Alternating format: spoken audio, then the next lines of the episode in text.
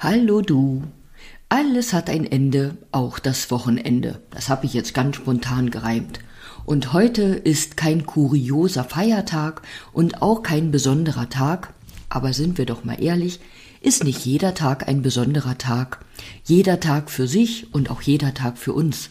Jeder Tag, an dem wir wieder die Augen öffnen und da sind. Und ja, für manche ist heute doch ein besonderer Tag. Es gibt ja zum Beispiel Menschen, die heute Geburtstag haben, so wie meine Tante Hannelore. Zurück zu alles hat ein Ende, auch das Wochenende. Manchmal machen wir es uns ja mit dem Montag besonders schwer.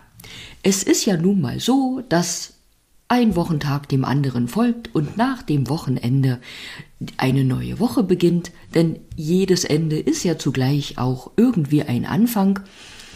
Und wenn ich manchmal so sehe, was in den sozialen Medien für Bilder und Worte zum Montag kursieren, dann denke ich, ach Leute, wenn euch der Anfang nach dem Wochenende schon etwas schwerer fällt, dann macht es euch doch nicht noch unnötig schwerer.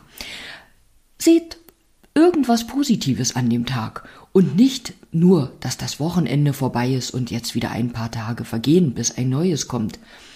Ich bin mir sicher, es gibt an jedem einzelnen Tag irgendetwas, auf das du dich freuen kannst.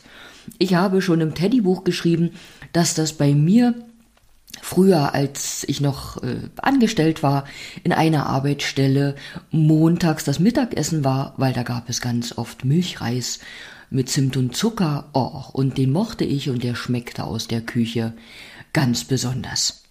Und nochmal zurück zu besonders. Jeder einzelne Wochentag, der hat auch einen besonderen Bezug zu jeweiligen Planeten. Und der Montag, wie könnte es anders sein, da steckt ja schon fast das Wort Mond drin, der hat einen besonderen Bezug zum Mond. Der Montag wird sozusagen vom Mond regiert und der Mond, der steht ja unter anderem für Gefühle. Also Montag ist so der Tag der großen Gefühle. Da kann es auch durchaus sein, dass du unter Stimmungsschwankungen Schwankungen leidest oder etwas launenhaft bist. Als ein Beispiel. Und zum Montag und eben zum Mond gehört auch die Farbe Weiß. Das am Rande bemerkt. Nun habe ich gedacht, wie kann ich dir denn vielleicht den Tag noch ein bisschen versüßen, falls du so ein Mensch bist, der unter Montag leidet oder eben am Montag leidet, weil da ein neuer Rhythmus, ein neuer Zeitrhythmus beginnt. Vermutlich liegst du am Sonntag doch etwas länger im Bett als zum Montag. Und da kam mir der Gedanke, dass ich doch eines der letzten Kapitel im dritten Band meiner Dorfkinderinnerungen auch genannt habe, alles hat ein Ende. Und dieses Kapitelchen möchte ich dir jetzt vorlesen. Alles hat ein Ende. Das dritte Buch meiner Erinnerungen geht nun zu Ende. Ich ging in die Schule circa bis zur Wende. Mein Zeugnis bekam ich nach Abschluss der zehnten Klasse 1990 in die Hände. Dann begann mein Fachschulstudium und sozusagen ein neues Leben. Dafür haben mir meine Prägungen in Kindheit und Jugend eine Menge mit auf den Weg gegeben. An dieser Stelle möchte ich zum wiederholten Male sagen, dass ich für meine Kindheit und Jugend auf dem Dorf dankbar bin an allen Tagen. Ruhe, Freiheit, frische Luft, wenn auch manchmal Kuhstallduft, Felder, Wiesen und Wald, die Natur in ihrer wandelnden Gestalt. Garten, Hof und Haus, Beschäftigung ging nie aus. Von Langeweile keine Spur. Ich kann heut noch nicht verstehen, wie man die haben kann nur. Sonntags war Sonntag, wurde Sonntag gemacht und manchmal gemeinsam mit Besuch gelacht.